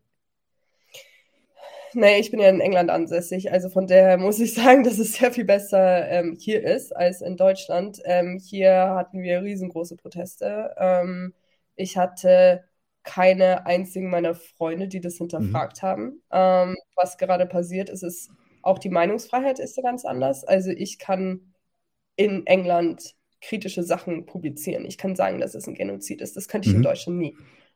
Unmöglich. Ähm, und ähnlich verhält sich es auch in den USA. Ähm, ich glaube, was wir gerade sehen, ist eine immense Solidaritätsbewegung. Ähm, zuerst haben wir natürlich äh, global gesehen, äh, von Brasilien bis äh, Kolumbien, äh, bis Tunesien und so weiter, in Malaysia, ähm, sehen wir eben unglaublich viele Leute auf den Straßen und natürlich auch London, äh, unglaublich viele Leute auf den Straßen. Dann sehen wir die immer weiter ähm, wachsende antizionistische jüdische Bewegungen, vor allem in den USA. Also heut, was heute oder gestern, wo eben Jewish Voice mhm. for Peace die größte, ich will jetzt nicht was Falsches sagen, aber ich glaube, es war die größte jüdische Demonstration, die es bisher so gab. Und die haben den Kongress ähm, besetzt und haben nach einem Waffenstillstand äh, verlangt und das gefordert. Und da gibt es eben diese wunderbaren Bilder im Kongress, wo du jüdische Menschen hast, ähm, die eben solidarisch sich mit Palästinensern äh, eben für, für Waffenstillstand aussprechen. Wir haben aber gleichzeitig auch, und das sehe ich extrem, also Michael und ich sind es extrem an einem Podcast. Und ich glaube, das ist das, was Hoffnung in Deutschland macht, ist, dass auch wenn viele sich nicht trauen, das auszusprechen, aber viele wissen, was mhm. da vor sich geht. Die wissen, was nicht stimmt. Und ich sage jetzt mal, das sind keine politischen Leute, die uns anschreiben. Das sind keine Leute, die sagen, hey, ich war schon auf zehn Demos, sondern das sind Leute wie Lehrerinnen, äh, wirklich aus, aus äh, kunterbunt aus, aus, aus der Bevölkerung, die einfach sagen, oh, vielen Dank für eure Arbeit. Ihr seid die Einzigen, die das gerade machen in, in, in, Form eines Podcasts. So, wir hatten davor diesen Zugang zu wirklich den Basic Information und jetzt haben wir den. Und die sind extrem gewachsen. Die letzte Folge, die wir hatten, war die größte bisher, wo wir auch den meisten Zuspruch bekommen haben. Und diese Folge ist unglaublich, die könntest du niemals eigentlich in Deutschland in einem Medium publizieren. Ja? Also was ich da, was ich da gesagt habe, die Gäste gesagt haben, was Michael gesagt hat, das heißt, als, als jüdischer, äh, als antizionistischer Jude könntest du das eigentlich mhm. so nie sagen. Und da, aber ich will das jetzt auch nicht überschätzen. Also die jüdische Bewegung, die ist jetzt nicht nur Jewish Voice for Peace, ja, da gibt es auch ganz mhm. andere. Aber man merkt, finde ich, schon einen Umschwung in den Antworten. Es, es ist ähm, durch, ähm, durch diesen Informationszugang, dass du das auf Instagram hast, dass du die Reels hast, dass die ID Israel verzweifelt versucht, über YouTube ähm, vor Kindervideos Werbung zu schalten, ähm, um für ihren, um ihm Propaganda zu machen. Das hat man gerade auch. Das sind extrem verzweifelte äh, Propagandaversuche in meinen Augen, die wirklich peinlich ich sind. Grad, aber ich habe es gerade auf meinem auf meinem Android, äh, wenn ich so so so ähm, ja. ähm, Adware spiele, spiele, kriege ich momentan so so Hasbara äh, Einspieler. Ja, ist, ist, ist total geil. Also ich meine, was willst du mehr, ne? Du willst ja kein YouTube-Video schauen, du willst unbedingt noch israelische Propaganda schauen, bevor du da dein, ähm, weiß ich nicht, ich weiß nicht, was du anschaust, aber bevor du, sagen wir mal, Hochzeit für alle anschaust oder sonst irgendwas. Ähm, aber wir sehen halt eben auch sehr viele junge Leute, die Content publizieren. Ähm, sehr viele Palästinenser, die jung sind, die Englisch sprechen. Ähm, äh, natürlich kennen wir die Bekannten wie Mohammed al-Kurd oder Subitaha und so weiter, die halt diesen Content produzieren, der vielen Leuten mhm. gefehlt hat und die Sachen einordnen, die kritisch sind, die nicht nur Sachen teilen, sondern die auch in Talkshows gehen und die, die Talkshow-Host, und da ist Hussam Soblot auch immens groß in, äh, es ist der äh, palästinensische Botschafter in England, der richtig gut dabei ist und inzwischen medial die, die seine, seine Interviewpartner so in die Enge treibt, dass man wirklich diese, diese Satire dahinter sieht, wie die mhm. Fragen gestellt werden. Und Sachen, die wir als junge Menschen, und ich glaube, Jamila stimmt dazu, die wir uns anschauen, die wir halt auf Instagram sehen. Und Instagram kann halt sowas wie die Tagesschau nicht kontrollieren. Da fließen halt die Informationen mhm. anders. Jetzt nach Würde ich widersprechen, weil es ja schon, okay.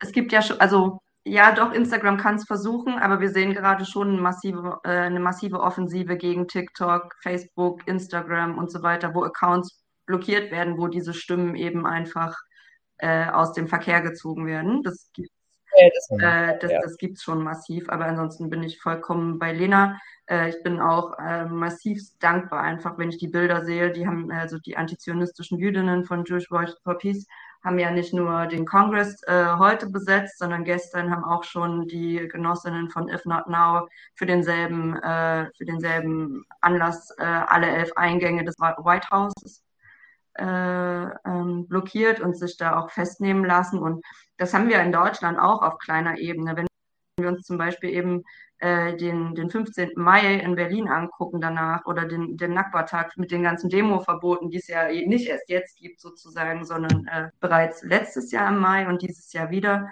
und dann eben äh, antizionistische Jüdinnen äh, anmelden beispielsweise und dann so brutal von der Polizei eigentlich äh, angegriffen werden, auch mitgenommen werden, wo, wo ist denn da der Aufschrei? Mhm. Und ich glaube aber, diese Solidarität ist einfach äh, unabhängig von Identität, also nicht nur auch irgendwie palästinensisch, arabisch, äh, jüdisch, israelisch, sondern auch äh, alle andere äh, Couleur, ob jetzt globaler Süden oder nicht, äh, viele Deutsche auch. Und deswegen ist die Arbeit zum Beispiel, die Lena auch mit Michael leistet, so unheimlich wertvoll, weil es eben äh, andere Stimmen entlastet, nicht immer dieselbe äh, Aufgabe im Klein-Klein zu machen und eben mhm. äh, Themen immer wieder äh, von klein auf rechtfertigen zu müssen auch und das Dasein irgendwie zu äh, legitimieren. Äh, deswegen bin ich da auch sehr dankbar. Und Michael und Lena sind ja auch äh, Freunde von mir, deswegen ähm, genau äh, ist das, ist das äh, schon toll, einfach diese Solidaritätsbewegung, die da entsteht, mit einem gemeinsamen Ziel irgendwie gemeinsam existieren zu können auch ähm, und gemeinsam zu kämpfen.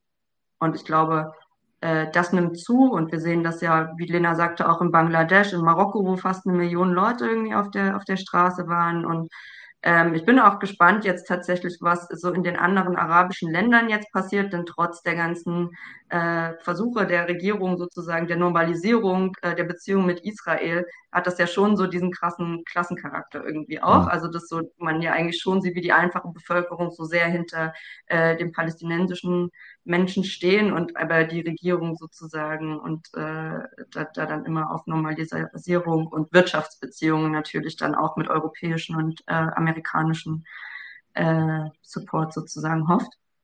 Ja. Mhm. Jetzt tatsächlich, ihr, habt, ihr freut euch gerade. Jetzt bin ich ein bisschen Partypuper, weil wie sieht's denn eigentlich jetzt in, in, also ich weiß, wie es hier aussieht, ich frage euch trotzdem, weil ihr die Gäste seid, aber wie sieht's denn jetzt eigentlich hier in Deutschland gerade aus mit der Solidarität? Ähm, schrecklich, ich glaube, das trifft ganz gut. Und das Witzige ist, dass die Deutschen nicht checken, ist, es wird so sehr über sie gelacht. Oh ja. Oh mein Gott.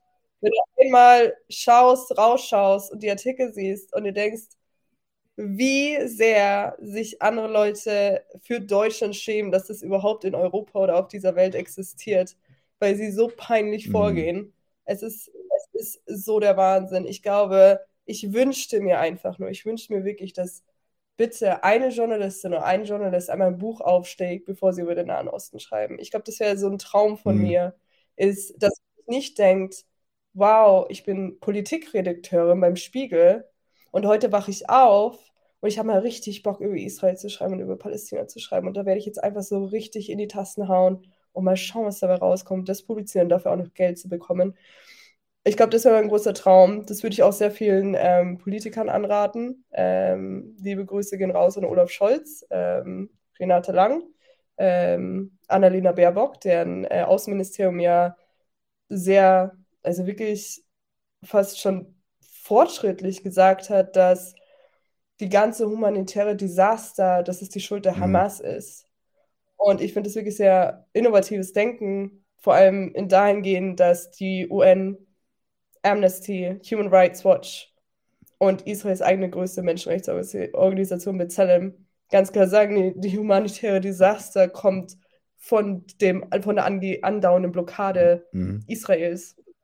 Aber da haben wir eben sehr progressive Kräfte auf jeden Fall in der Politik, die das Ganze neu auf, auffassen. Und ich finde auch an, ansonsten Cem Özdemir, ich fand ich fand es auch top, dass er wirklich gesagt hat, alle muslimischen Vereine sollen sich da ein bisschen mehr dahinter steigen und die Hamas äh, verurteilen, weil äh, das sind auch alles Repräsentanten der Hamas natürlich in Deutschland. Ähm, weil wo ist die Hamas nicht heutzutage? Auf jeden Fall nicht im Westjordanland, wo trotzdem Palästinenser erschossen werden. Also von daher ist es, es ist schon sehr interessant, ähm, wie viel auch diese Leute meinen, dass sie wissen. Ähm, und das ist, glaube ich, gerade der Standpunkt von Deutschland, ist, dass diese mediale Debatte hier so unglaublich mhm. peinlich ist. Und ich kann gern mit Leuten diskutieren und mit denen nicht einer Meinung sein, aber bitte habt, habt irgendein Fachwissen. Genau, baut so, eure ist, Meinung auf irgendwas auf. Ja, ja. Meine Güte, ja. Bringt mal Jetzt sind aber jetzt tatsächlich, muss ich sagen, die Leute, die mir auf den Sack gehen, sind nur, sind nur ein kleiner Teil des Problems. Also, weil das tun sie eh dauernd und immer und viel, aber was, also, was ich jetzt gerade auch beobachte, ist eine massive Verschärfung von Repression. Sie haben ja, das haben wir jetzt auch schon erwähnt, Sie haben die Demos alle verboten. Ähm, es waren ja auch Demos des Israel-Hasses, es waren ja nicht pro-palästinensische, sondern vor allem anti-jüdische Demos, in den, zumindest äh, in den Narrativen der Zeitungen.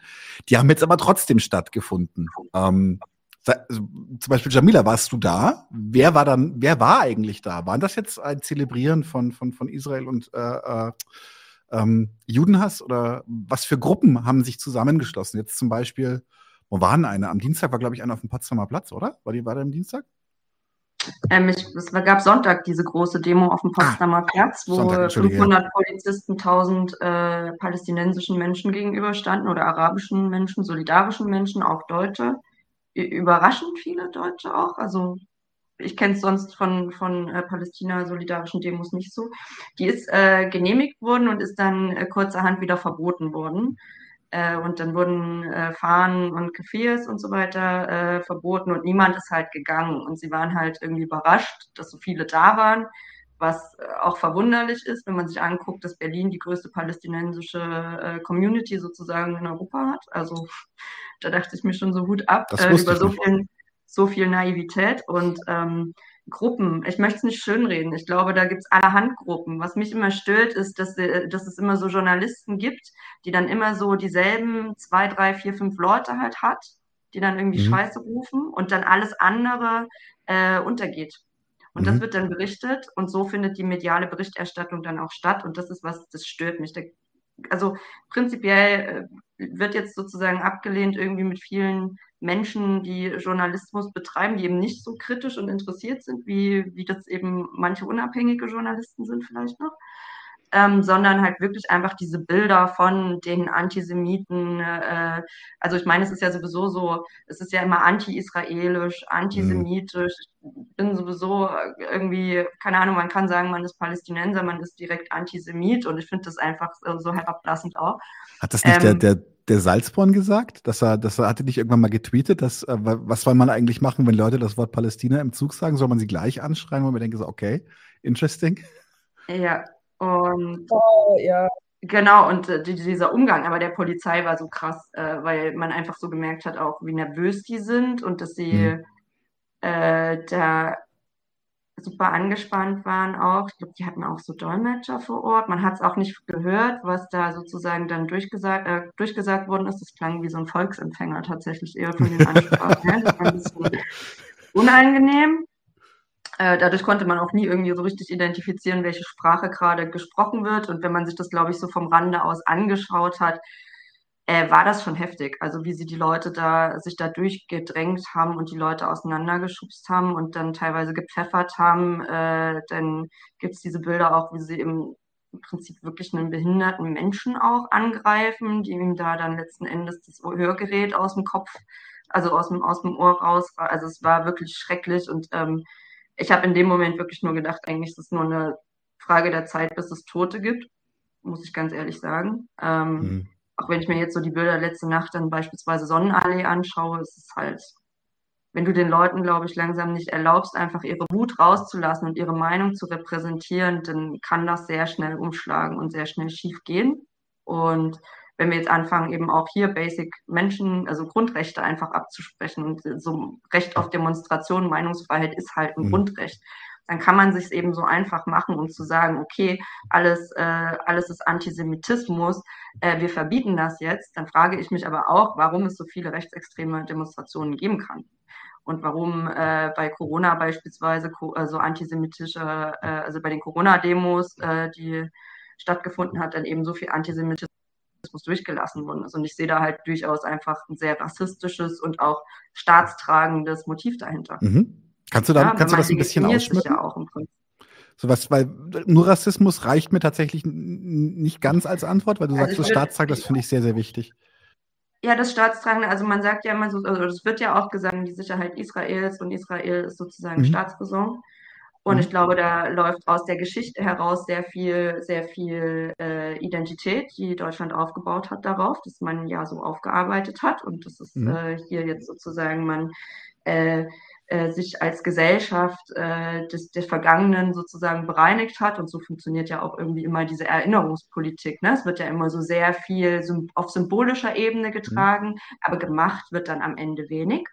Und ähm, auch jetzt fand es wunderbar eigentlich, wie Lena das jetzt auch sagte, gerade mit Olaf Scholz. Ne? Olaf Scholz äh, sagt Netanyahu, äh, den ich äh, für mich als einfach jemanden rechts der NPD stehend eigentlich oder bei der NPD vor Ort beispielsweise, wenn man das auf Deutschland äh, vergleichen würde, sagt ihm seine bedingungslose Solidarität zu und begründet das historisch. Und das ist halt unmoralisch und auch unlogisch. Unlogisch, weil äh, PalästinenserInnen einfach nichts mit dem Holocaust zu tun haben beispielsweise.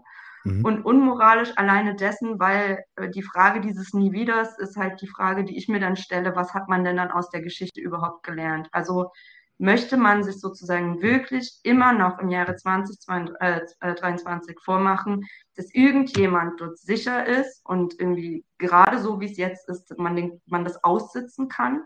Oder bedeutet es nicht vielmehr, dass man auf anderen Wegen äh, Lösungen finden muss und andere Kräfte unterstützen muss, als, als sich festzuhalten an einem wirklich äh, Staat, der nur so existieren kann, indem er andere unterdrückt.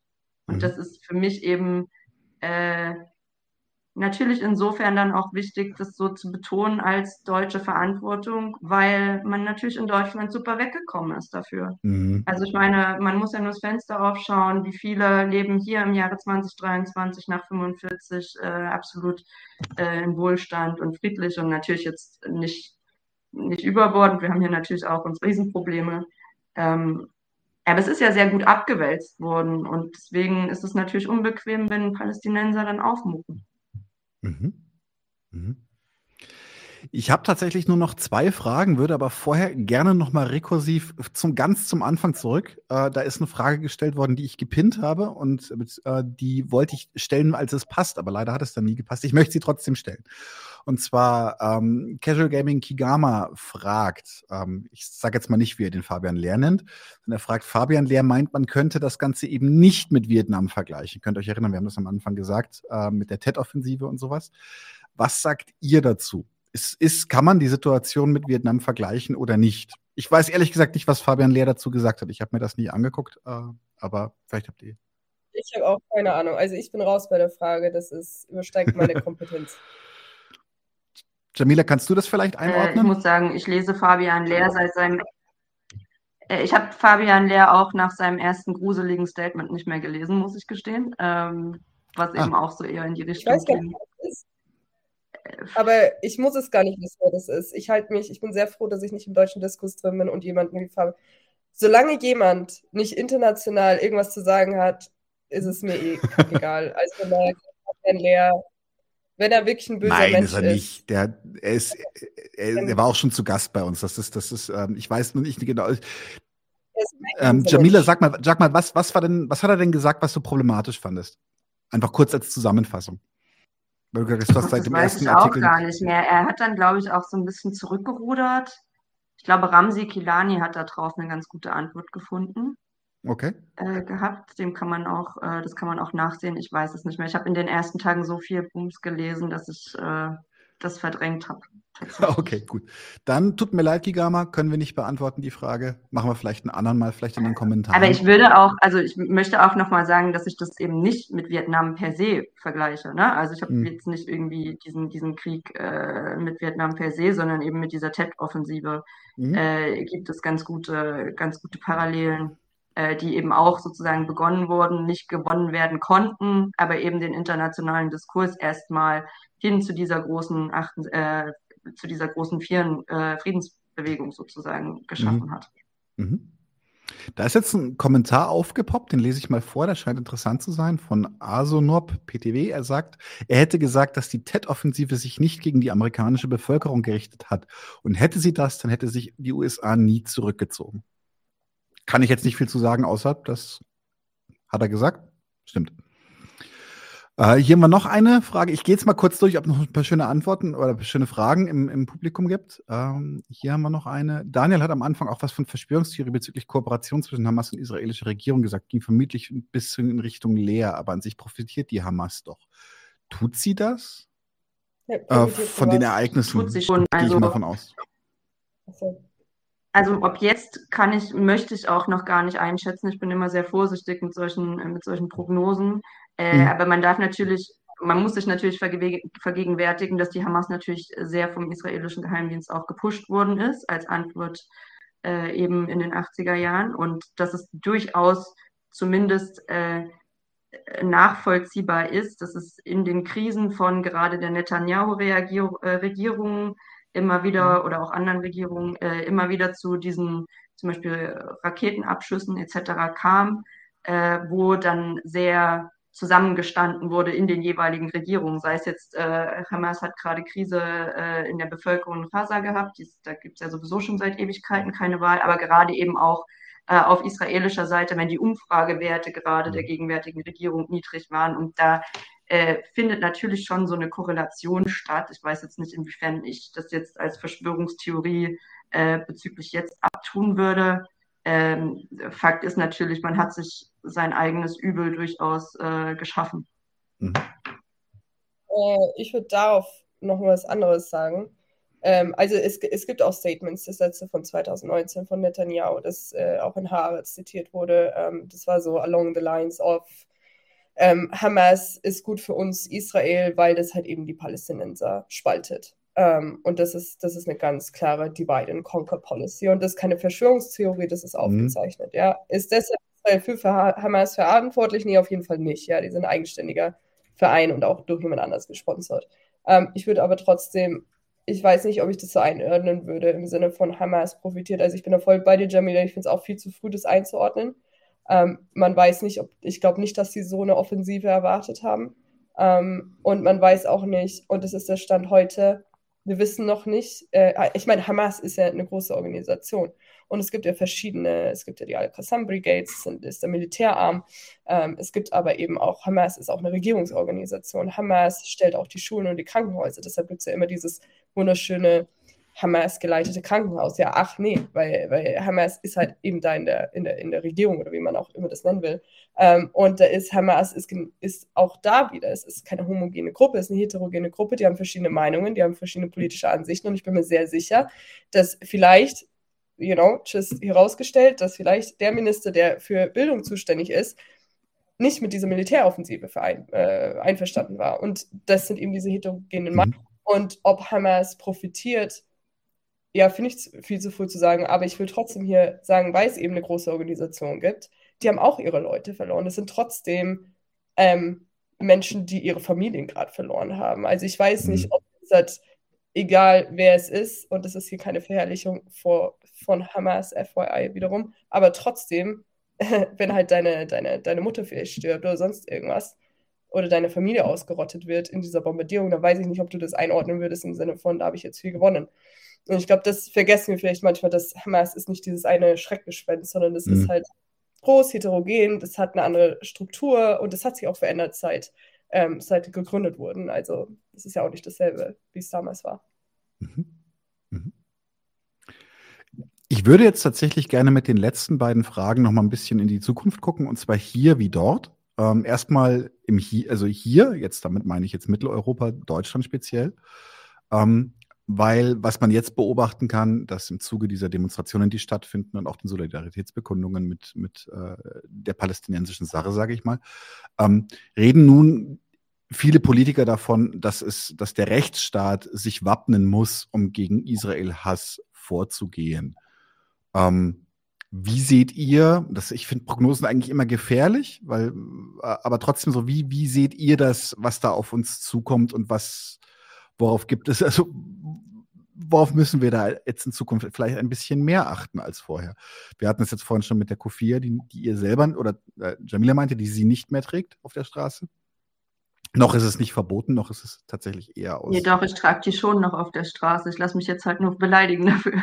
Ähm, ja, wie sehe ich das? Also ich glaube sowieso, dass es äh, unabhängig äh, jetzt von den jüngsten Ereignissen sowieso zu einer, ähm, also der Staat einfach immer autoritärer wird. Mhm. Ähm, ich glaube, dass natürlich Migrantinnen im Speziellen, aber auch linke Kräfte ähm, sehr kriminalisiert werden und auch äh, einfach an anderer Stelle eben äh, weniger krass eingegriffen wird. Und ich glaube auch, dass das einfach äh, natürlich auch dazu dient, jetzt eine gewisse Einigkeit zu schaffen. Ne? Also ich meine, mhm. mit einem gemeinsamen Feind sozusagen, mit diesem Feind äh, Migrant, Araber, es geht ja jetzt auch parallel dazu sozusagen auch um Abschiebungen, die erstmal ja. tendenziell vielleicht 2015 beispielsweise ja noch diese große Willkommenskultur hatten. Und ich glaube schon, dass da einfach äh, der Weg geebnet wird zur Einschränkung von ähm, Rechten von migrantischen Menschen, äh, gleichzeitig natürlich auch von linken solidarischen Menschen. Ähm, und das auf jeden Fall mit dem Rechtsruck auch ausnahmslos aller Parteien äh, erstmal schwierig wird für mhm. uns alle, die mhm. äh, sozusagen gemeinsam kämpfen. Aber deswegen ist es halt so wichtig, halt so, so nah wie möglich zu, zusammenzustehen auch. Ähm, weil wir natürlich es mit Gerichtsprozessen zu tun haben. Ne? Wir haben ja jetzt auch gesehen, beispielsweise die Rote Hilfe als Bundesvorstand hat sich entsolidarisiert äh, von Samidun, oh, denn im Zusammenhang natürlich vom Verbot der Hamas im Bundestag wurde auch die säkuläre äh, Samidun-Organisation, die Gefangenenhilfe im Prinzip verboten, wo man eigentlich äh, auch nicht, äh, nicht von einer, von einer äh, homogenen Masse sozusagen dort sprechen kann.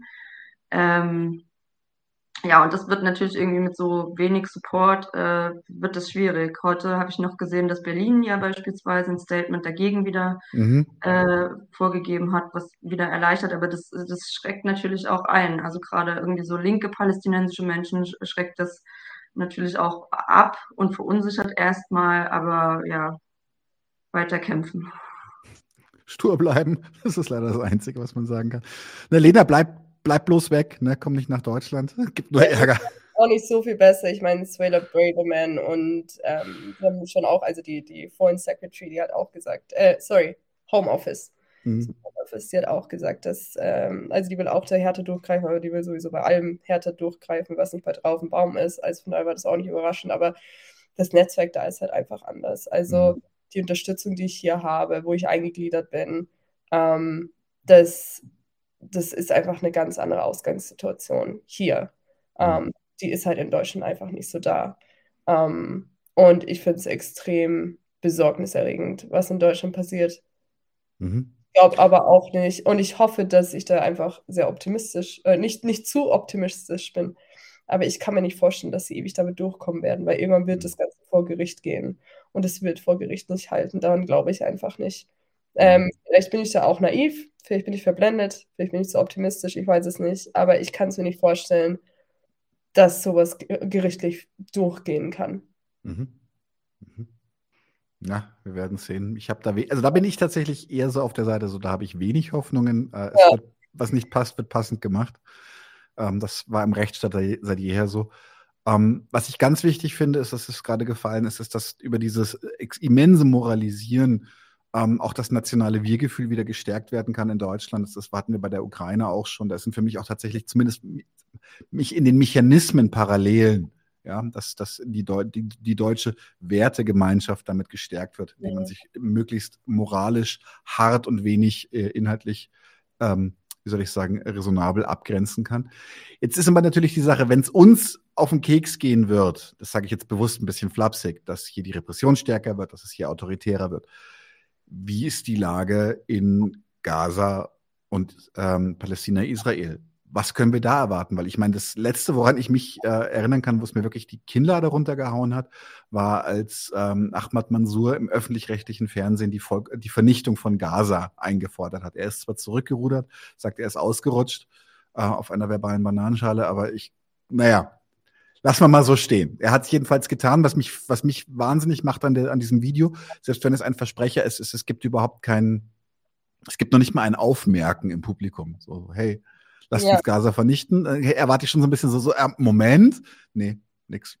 Naja, also normalerweise, wenn man seine Vernichtungsfantasien äh, kundtut, dann gibt's gibt's wenigstens eine Stellungnahme mhm. von dem Sender und von der Talkshow-Runde, die das publiziert haben und der das stattgefunden hat hat ja nicht stattgefunden. Oder eine Revision davon, eine offizielle. Mhm. Nicht über irgendwelche sozialen medischen, sozialen Medienplattformen. Also ich glaube, das ist nochmal eine andere Frage. Ähm, Aber jetzt tatsächlich ganz kurz, die, also um es zurück in die, in, die, in die Richtung zu denken, wo ich hier nicht mit der Frage wollte, ist es, ist es ein realistisches Szenario, dass, dass, dass äh, Gaza jetzt einfach gesäubert wird und das war's dann? Das Thema wird beendet, sozusagen von israelischer Seite. Naja, also die Bodenoffensive soll ja kommen, laut meinem Stand. Und dafür wird mhm. ja erstmal alles geebnet und dafür sollten halt die Menschen in den, in den äh, Süden flüchten. Und das ist natürlich Teil der anhaltenden ethnischen Säuberung, die stattfindet. Ähm, wie das jetzt ausgehen wird, daran mag ich noch gar nicht denken. Aber ich glaube schon, dass es auf jeden Fall eine realistische Option ist, ja. Mhm. Und zumindest rhetorisch in Israel ist dafür alles äh, vorbereitet. Mhm. Ja.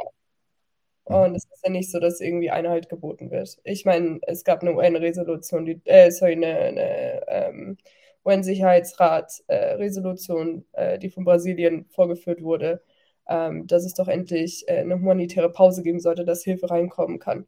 Die mhm. USA hat das Ganze heute blockiert. Mhm. Äh, und ich glaube, wenn man nach über einer Woche mit so vielen schrecklichen Bildern immer noch nicht dazu bewegt ist, Waffenstillstand zu fordern, ähm, humanitäre Hilfe reinzulassen, ähm, dann habe ich ehrlich gesagt auch selbst einfach wenig Hoffnung gerade. Und vor allem, dass, dass, dass Deutschland und die anderen westlichen Nationen und die Alliierten Israels ähm, oder die Partner Israels ähm, nicht ihre ganze diplomatische, diplomatisches Gewicht hinter zuerst einen Gefangenenaustausch gesteckt haben, der von Katar angeboten wurde zu vermitteln, dass mhm. sie nicht Waffenstillstand ähm, da drauf gepresst haben oder dass sie jetzt eben nicht mal, ich meine, ich will nicht mal von der Einhaltung des Völkerrechts reden, das ist eh abstrus anscheinend, ähm, aber zumindest es gab, es gab Möglichkeiten und die gibt es immer noch.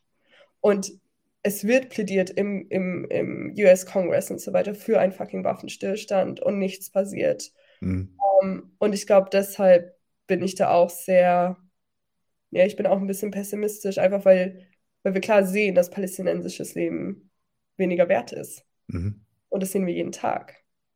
Mhm. Magst du noch abschließende Worte sagen, Jamila? Naja, als jemand, der sehr aktiv irgendwie in der deutschen Linken ist, habe ich immer den Fokus, was können wir hier tun? Und das ist halt nur informieren, in Austausch mhm. treten, gucken, wer unsere Positionen vertritt ähm, aufklären. Also ich musste jetzt jüngst erst aufklären, warum es eben keine gemeinsame sozusagen, keinen gemeinsamen Aufstand der ArbeiterInnen auf beiden Seiten geben kann. Und das finde ich halt irgendwie auch immer so sehr äh, abstrakt. Aber genau, wir können halt nur hier gemeinsam irgendwie kämpfen und irgendwie an unseren, an unseren Werten halt uns orientieren, keine Panik verbreiten, schauen, dass wir die Menschen schützen, die Antisemitismus und Rassismus ausgesetzt sind, äh, gerade auch bei der Polizei und sich halt einfach bilden, um endlich in die Gänge zu kommen. Und das ist irgendwie gerade das, worauf ich persönlich, um nicht verrückt zu werden, einfach meinen mein Blick auf. Ja. Mhm. Weil, ja. Nicht viel anderes, nicht für anderes. Für mich bleibt sozusagen in Deutschland als irgendwie versuchen, was aufzubauen, was das eben ständig äh, vor Ort, äh, also vor Augen auch führt und dass wir eben nicht, nicht nirgendwo hingehen, so nach dem Motto, äh, und uns irgendwie Gehör verschaffen, weil ich ganz ehrlich äh, nicht glaube, dass das äh, anders äh, irgendein Kurswechsel hier zumindest möglich ist. Ähm, und ich glaube und hoffe eigentlich darauf, dass eben der Blick in andere Länder da einfach zum Nachdenken auch anregt, anstatt also auch gewisse Dogmen einfach mal zu hinterfragen. Mhm. Weil ich viel mehr können wir nicht machen, außer spenden, informieren, auf die Straße gehen, bilden. Bundestagsabgeordneten schreiben, auch ganz wichtig. Einfach Massen-E-Mails wirklich schreiben. Da gibt es Vorlagen und so weiter. Ich weiß nicht, ob die für alle zugänglich sind, aber das wird in UK viel gemacht, das wird in den USA viel gemacht. Ähm, einfach wirklich mit E-Mails da bombardieren. Ähm, es gibt subversive Art, äh, Kunst in England. Äh, mhm. Protestante zum Beispiel, die über Werbeplakate die ganz klar informieren, was gerade passiert. Äh, die kann man nachschauen. Ähm, also es gibt noch andere Möglichkeiten, zusätzlich zu denen, die Jamila schon gesagt hat, die, finde ich, in Deutschland noch so ein bisschen fehlen. Ähm, mhm. Wirklich aufgeklärt wird auf der Straße von Leuten, die du nicht direkt ansprichst, aber die durch dich, zum Beispiel durch Plakate und so weiter, angesprochen werden. Ähm, und ich meine, die BBC-Students sind ja auch in rote Farbe getränkt worden, weil die Blut an den Händen haben. Ich rufe hierzu nichts auf, übrigens. Mhm. Äh, die, äh, ganz kurz noch, äh, hat die BBC nicht zurückrudern müssen bei ihrer Berichterstattung über die Demonstrationen? Ja, nee, äh, sie haben ein News-Segment eingeführt, äh, das hieß, ah, sorry Leute, dass wir alle Palästina-solidarischen Proteste als Hamas-Proteste äh, bezeichnet haben. Und weißt du, was der nächste Satz war? And now the weather. und, und so ungefähr war es. Also ähm, das hilft halt auch nicht. Ich glaube, das ist so dieses Ding, so the damage is done. Wer schaut sich bitte eine Korrekturversion an, mhm. Originale schon gesehen hast? Und das ist immer dieses Ding für, oh mein Gott, es tut mir so leid. Es tut mir wirklich leid, dass ich da aufgefordert habe, einfach Leute abzuschlachten. Ähm, sorry, ähm, jeder macht Fehler. Ja, ich finde, es gibt einen Unterschied zwischen Fehler zu machen. Ich kann Fehler machen, aber ich rufe nicht zu Genozid auf ähm, das, das ist kein Fehler mehr, das ist eine Straftat. Und ich glaube, da muss man halt ganz klar unterscheiden. Und ich glaube, die internationale Menschenrechts, ähm, na, was heißt Lawyer, Juristin Nure Erekat hat es ganz gut gesagt, das Verbrechen an Genozid, das sind nicht nur die, die den Genozid aktiv begangen haben, das sind auch die, die dazu beigetragen haben, dass er passiert. Das heißt, die BBC hat sie immer als Beispiel genannt, die könnte auch des Genozids angeklagt werden. Ich glaube nicht, dass das passieren wird, aber in der Theorie, man muss halt aufpassen, du mhm. bist Teil des Systems, du kannst angeklagt werden, das sind Strafverbrechen. Das ist nicht was Einfaches, wo du dich mal verhaspelst, sondern es sind Strafverbrechen, die sind völkerrechtswidrig. Mhm. Widrig. Wenn ich einen Fehler mache und ein falsches Bild mal tweete oder sonst irgendwas, dann ist ein Fehler. Das andere tötet Menschen. Mhm. Mhm.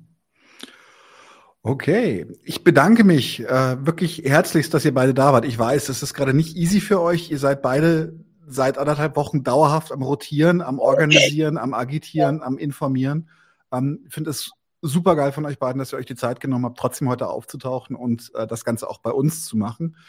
Ähm, würde mich sehr freuen, euch beide auch dann äh, im weiteren Verlauf der Ereignisse wieder bei uns äh, zu begrüßen zu dürfen und einfach weiterzuschauen, dass wir am Ball bleiben und äh, ein bisschen eine Gegenöffentlichkeit halten gegen das, was hier kolportiert wird. Ich bedanke mich bei allen ZuschauerInnen und wünsche allen einen wunderbaren Abend und wir sehen uns demnächst in diesem Theater. Ciao, ciao. Gesundheit. da musst du raus. Leute, wir brauchen eure Hilfe. Wenn euch dieses Video gefallen hat, klickt auf Like, abonniert den Kanal und vergesst nicht das Glöckchen zu drücken, damit ihr benachrichtigt werdet, wenn wir neuen Content droppen. Außerdem solltet ihr uns überall folgen, wo wir verfügbar sind. Das ist Facebook, Instagram, Twitter und Twitch. Und wenn wir irgendwelche Ankündigungen machen oder Posts, dann shared, was das Zeug hält. Gebt uns all eure Liebe. Wir haben mittlerweile ziemlich signifikante Kosten. Wenn ihr es euch irgendwie leisten könnt, unterstützt uns doch auf Patreon. Dann kommt ihr auch in den Genuss verschiedener Vorteile, wie zum Beispiel Zugang zu unserer Discord-Community oder Zugang zu den ultrageheimen Patreon-Episoden, die wir dort posten. Außerdem könnt ihr uns natürlich auch über PayPal Spenden zukommen lassen. Außerdem haben wir mittlerweile einen eigenen Online-Shop. Das heißt, wenn ihr euch immer noch fragt, was ihr euren Lieben zu Weihnachten, Ostern oder sonst wie schenken könnt, geht dorthin und kauft duftes Merch. Alle Links dazu hier in der Beschreibung oder auch auf unserer Webseite 99 zu 1.de. Vielen Dank fürs Dabeisein, danke für die Unterstützung und wir sehen uns in diesem Theater.